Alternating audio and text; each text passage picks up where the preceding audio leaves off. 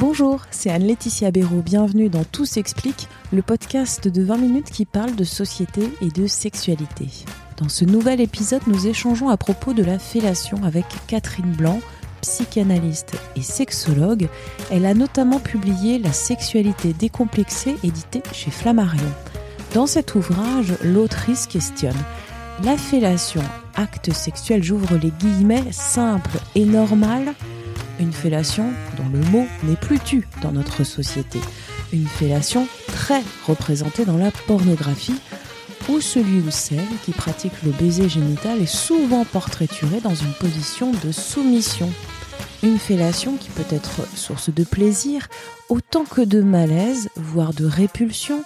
Est-ce que les choses sont simples? Jamais. Mais on en parle avec Catherine Blanc, tout d'abord, toutes les personnes avec un pénis aiment-elles la fellation? La question de tous laisse à penser qu'il n'y a qu'une sexualité et qu'un regard sur la sexualité. Selon ce que évoque la pratique, la pratique d'une pénétration d'un vagin d'une bouche ou d'un anus ou d'une caresse ou d'une main, donc, ne renvoie pas aux mêmes enjeux d'un homme à un autre.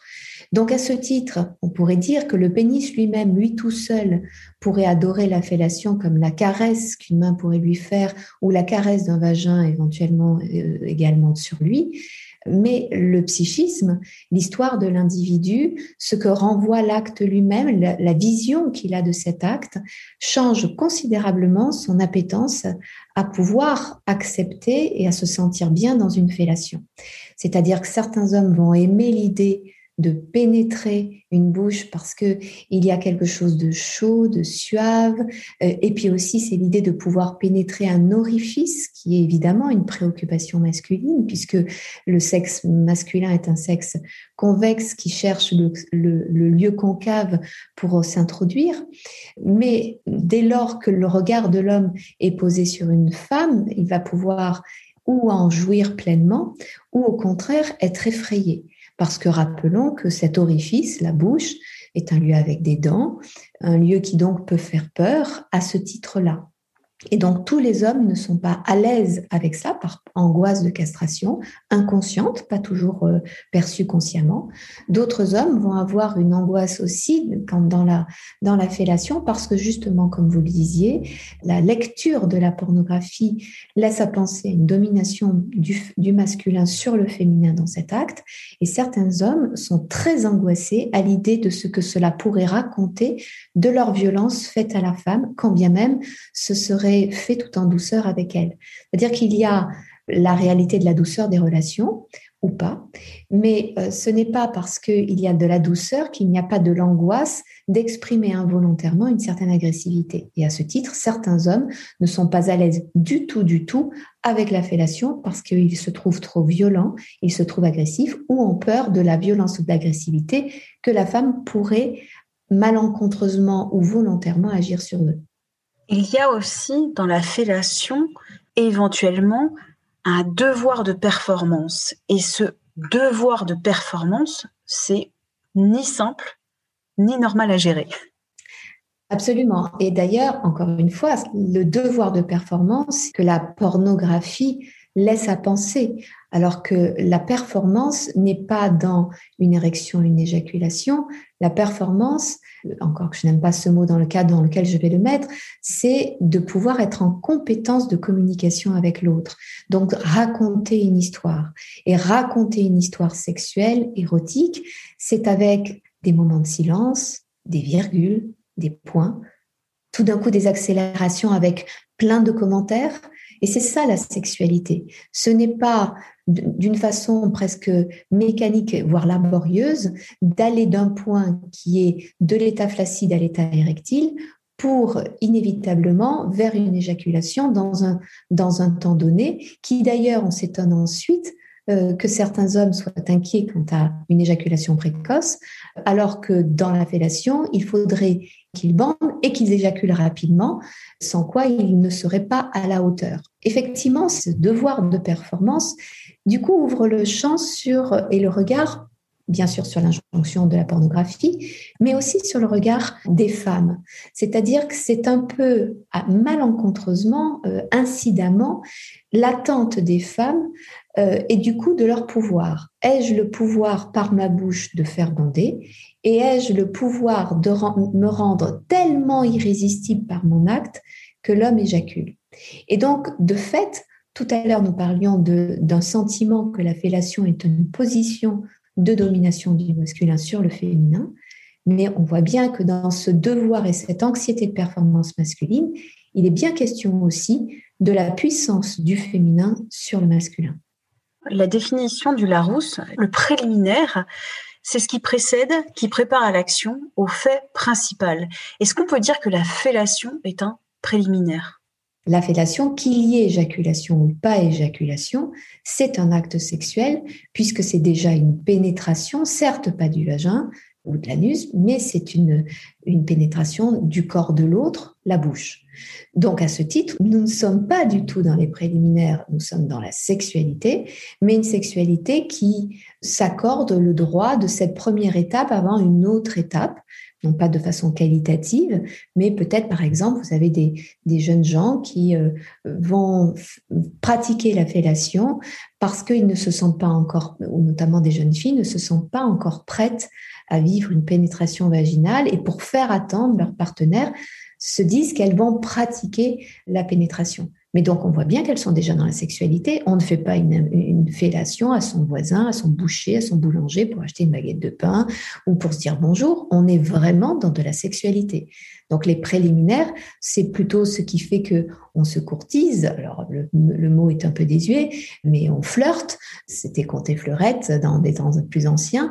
On s'envisage, on s'imagine, on se regarde, on se raconte nos désirs.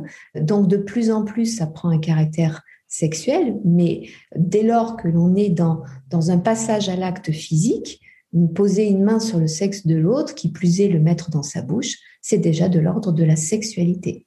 Dire qu'une fellation, c'est simple, normal. Alors pourquoi elle provoque au choix intérêt, curiosité, embarras, répulsion, convoitise?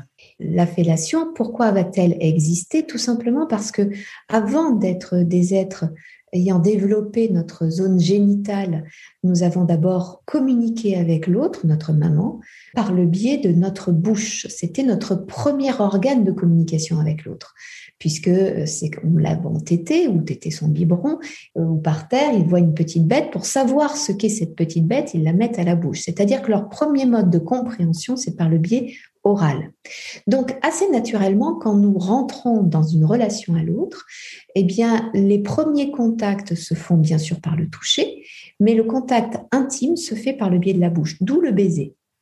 Et le baiser et l'élan qui, qui s'échangent, qui se mélangent, etc. Donc c'est assez naturel que nous continuions à découvrir, à comprendre la génitalité par le biais de nos bouches, au travers notamment de la fellation ou du, cunilingus, puisque c'est une façon justement d'appréhender le corps de l'autre et de rentrer dans cette première intimité de nos premières heures de communication d'humain. Ceci étant, chemin faisant, cet organe, notre sexe, a été aussi un organe de miction. L'organe de l'homme, c'est l'organe pour uriner comme l'organe de la sexualité pour éjaculer. Donc, de fait, il va raconter tout ce que ces pipis représentent d'idées de sales, d'idées de contagieux, d'idées euh, négatives, et les confusions aussi que l'on peut faire entre un homme qui urine et un homme qui éjacule. Et donc la très grande peur que ce que raconte la sexualité, donc ce que, ce que permet cette euh, évacuation du sperme, puisse être confondu avec quelque chose de l'ordre des eaux usées et donc des eaux souillées, donc une idée de sale, ce qui fait les répulsion éventuelle du point de vue de la femme qui évidemment reçoit ce pénis dans sa bouche, mais également du point de vue de l'homme qui a le sentiment de montrer un aspect sale de lui-même. Pour certains, pour j'allais dire pour les plus attentionnés, pour la plupart des autres, eh bien ils en oublient peut-être un peu trop, ce qui met évidemment les femmes en difficulté par rapport à ce sexe qui est toute la journée euh, coincé dans des euh, slips, euh, caleçons et pantalons, qui ont uriné moult fois sans avoir été nettoyés à chaque fois. Alors il n'est pas question de dire que ce serait horrible, puisque rappelons que l'urine est stérile. Ceci étant, renvoie potentiellement à des odeurs corporelles, plus particulièrement marquées là, comme toutes les odeurs qui sont un peu enfermées, comme sous nos aisselles. Pourtant, nos aisselles ne sont pas sales, c'est simplement qu'elles sont moins oxygénées parce que moins à l'air libre et que de fait, les odeurs y sont plus fortes et donc peuvent être mélangées avec cette idée d'urine et de cette idée de souillure et donc de dégoût. La fellation n'échappe donc pas à nos histoires personnelles. La fellation raconte nos histoires personnelles. Notre moyen d'avoir communiqué, comme je disais, avec nos premiers personnages clés, à savoir notre maman, ça raconte évidemment nos lectures derrière qui se sont juxtaposées de la lecture que nous avons de la relation du féminin, du masculin, du dominant, du dominé ou du supposé dominant ou supposé dominé. Ça raconte évidemment notre relation à l'idée du propre, du sale et de ces sexes Tant qu'on fait l'amour sans regarder les sexes, sans les toucher, sans les sentir, sans les embrasser, c'est quelque chose qui se passe là en bas. Et là, tout d'un coup, c'est les rendre réels, objectifs, et de tout ce que ça va entraîner de fantasmatique sur ces corps regardés de près, sur ces zones du corps regardées de près. Nous n'avons pas tous la même histoire, nous n'avons pas subi les mêmes aventures. Et à ce titre, nous sommes dans la liberté d'y trouver quelque chose d'amusant, de joyeux, ou au contraire quelque chose d'extrêmement violent, que l'on soit l'homme ou la femme dans cette position. Merci à Catherine Blanc pour cet échange. Tout s'explique, c'est le podcast Sexualité et Société de 20 minutes. Vous le retrouvez avec sa petite vignette bleu ciel sur toutes les plateformes d'écoute en ligne et sur 20minutes.fr. N'hésitez pas à vous abonner, c'est gratuit, vous serez ainsi alerté des nouveaux épisodes pour nous écrire audio 20minutes.fr. On se retrouve la semaine prochaine pour parler cunilingus. D'ici là, portez-vous bien.